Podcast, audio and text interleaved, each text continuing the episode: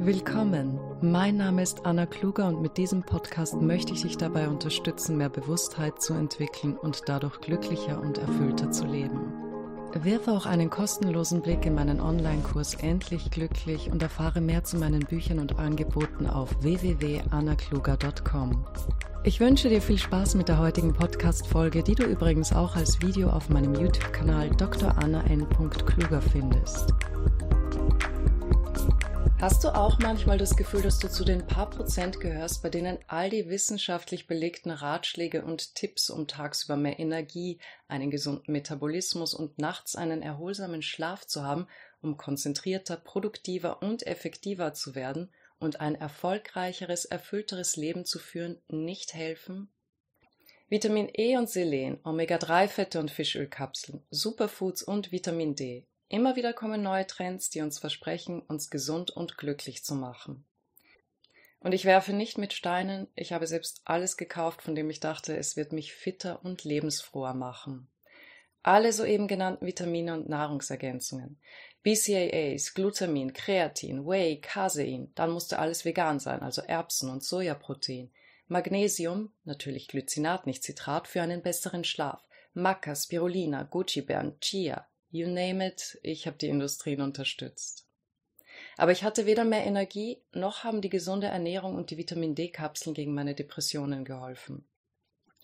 Erst als ich mich mit der inneren Arbeit, also mit dem Auflösen meiner inneren Konflikte, dem Erkennen meiner Werte und dem Loslassen bestimmter Glaubenssätze beschäftigte, veränderte sich etwas. Eigentlich alles, auch meine Gewohnheiten. Wo wir sind, passt oftmals leider nicht zu dem, wer wir sind, und wir versuchen dann alle möglichen Dinge an uns zu verändern, damit wir dazu passen und mithalten können. Mein Biorhythmus hat beispielsweise nie zu dem Lifestyle gepasst, der in meinem Umfeld geführt wurde und an den ich mich versucht habe anzupassen. Das hat mich nur noch mehr ausgelaugt und keine Vitamintabletten, Nahrungsergänzungsmittel oder Spaziergänge an der frischen Luft haben daran etwas geändert. Und irgendwann fängt man an, seinen Körper und sich selbst zu verfluchen, anstatt in sich zu gehen und zu fragen, was brauche ich, was will ich? Und bitte verurteile dich nicht für die Antworten, die aufkommen, oder lehne sie ab, weil du meinst, das gehört sich nicht, du darfst nicht solche Wünsche haben. Eine Antwort, die bei mir damals aufgekommen ist, war, ich würde am liebsten nichts tun und einfach nur schlafen. Und weil ich ein pflichtbewusster Mensch bin, der es gewöhnt war zu tun, was zu tun ist, auch wenn man es nicht wollte, war das natürlich eine Antwort, die ich nicht akzeptieren konnte und wollte. Aber der Gedanke daran, nichts zu tun und einfach nur zu schlafen, fühlte sich so erleichternd an was eigentlich logisch ist, wenn man sich überfordert fühlt. Und das ist der Punkt, den ich ansprechen möchte. Die Antworten, die im ersten Moment aufkommen, sind oft solche, die aus dem persönlichen Mangelgefühl herrühren. Wenn man sich beispielsweise alleine fühlt, wird man als erstes denken, ich will einen Partner. Wenn man verzweifelt ist, weil man die Rechnungen nicht bezahlen kann, wird man denken, ich wünschte, ich wäre reich. Wenn man überfordert und gestresst von Arbeit, Familie und Haushalt ist, wird man vielleicht denken, ich will gar nichts tun und einfach nur schlafen. Das heißt weder, dass man faul, gierig oder nicht fähig ist, allein zu sein, es ist einfach das, was man gerade in diesem Moment brauchen würde, weil man einen Mangel hat. Und ein Bedürfnis nach Liebe, Sicherheit und Freiheit ist wohl für jeden Menschen nachvollziehbar.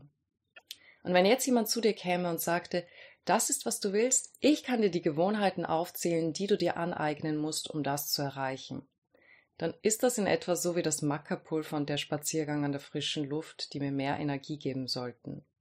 Das funktioniert leider nicht für jeden. Manche Menschen, die haben, was wir gerne hätten, glauben oftmals, dass sie wüssten, wie auch wir es bekommen können. Aber mir haben in meiner Teenagerzeit auch jene, die in ihrem Leben noch nie eine Pustel im Gesicht hatten, erzählt, wie ich meine Akne loswerden kann. Was willst du mir erzählen, Pfirsichgesicht, das in Panik gerät, wenn es einmal im Jahr einen Pickel hat, den man von der Nähe kaum sieht? Aber so sind viele Menschen und sie meinen es in den meisten Fällen sogar gut. Jedoch bedenken sie nicht, dass sie selbst beispielsweise nichts dafür tun mussten, dass sie eine schöne Haut oder viel Energie haben, dass sie sofort einschlafen oder weniger Schlaf brauchen, schneller Muskeln aufbauen oder leichter abnehmen als andere. Wenn dir die Haare ausfallen, wirst du dir doch nicht von einem 20-Jährigen mit vollem Haar erklären lassen, was du tun musst, damit deine Haare nicht ausfallen. Und wenn du 40 bist, wirst du dir nicht von einer 25-Jährigen anhören, welche Hautcreme du verwenden sollst, damit du keine Falten kriegst. Da fühlt man sich doch auf den Arm genommen. Heutzutage kommen viele Ratschläge aus der Neurowissenschaft und der Persönlichkeitsentwicklung, angefangen vom frühen Aufstehen, der Sonnenlichtexposition, der kalten Dusche, was man essen soll und so weiter, damit man der super optimierte Mensch wird. Aber optimiert wofür? Und das ist der Grund, warum viele von uns nicht durchhalten und einen Burnout kriegen, weil sie nicht mehr wissen, wofür sie etwas tun, oder weil sie sehen, dass das, was sie erreichen wollten, ihnen nicht das gebracht hat, was sie erhofft haben. Wir tun, was andere Leute uns als den richtigen Weg beschreiben, um schlussendlich festzustellen, dass wir nicht da angekommen sind, wo wir sein wollten. Was nun?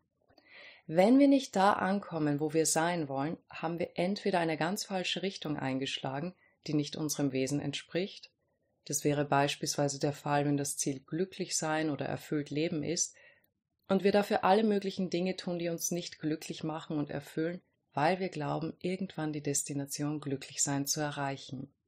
Ich hoffe, du hörst die Absurdität in dem Ganzen. Und ich mache mich nicht lustig, ich habe das nämlich die meiste Zeit meines Lebens gemacht und weiß, wo das hinführt.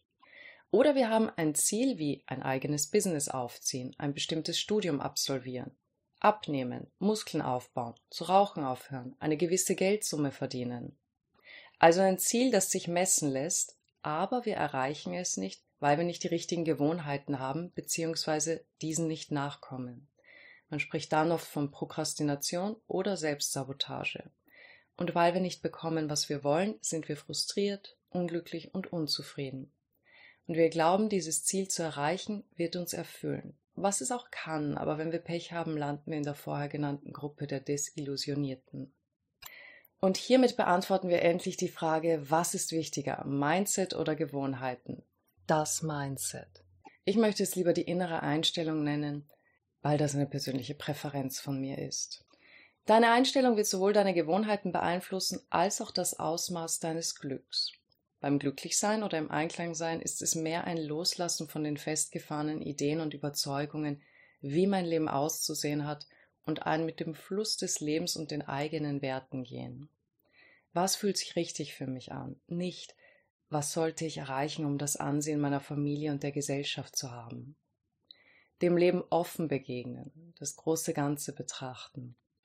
Und für jemanden, der sich bestimmte Gewohnheiten aneignen will, ist die innere Einstellung ebenso wichtig.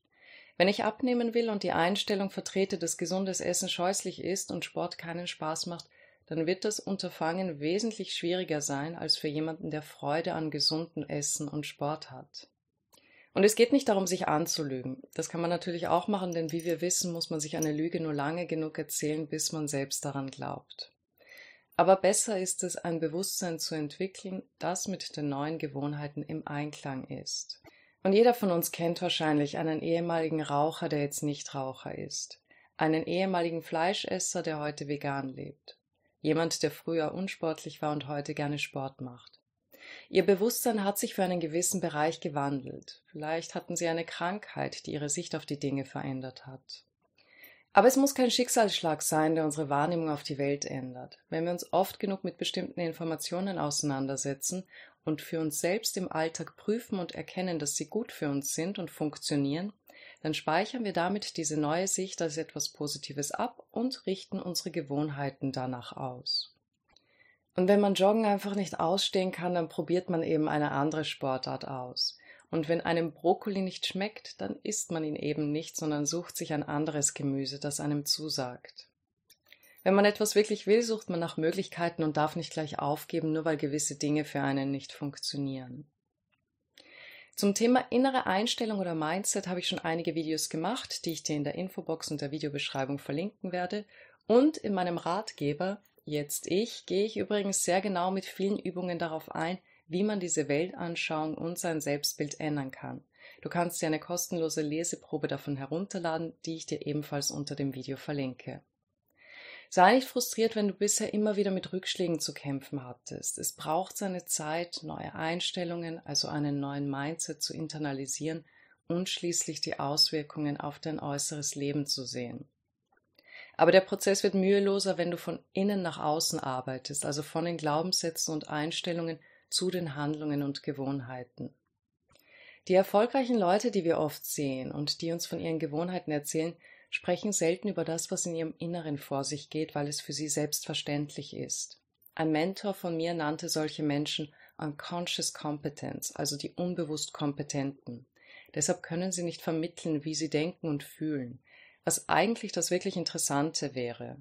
Denn das erklärt, warum sie auf gewisse Ideen kommen oder Möglichkeiten sehen, die uns verborgen bleiben und warum sie handeln, wie sie es tun.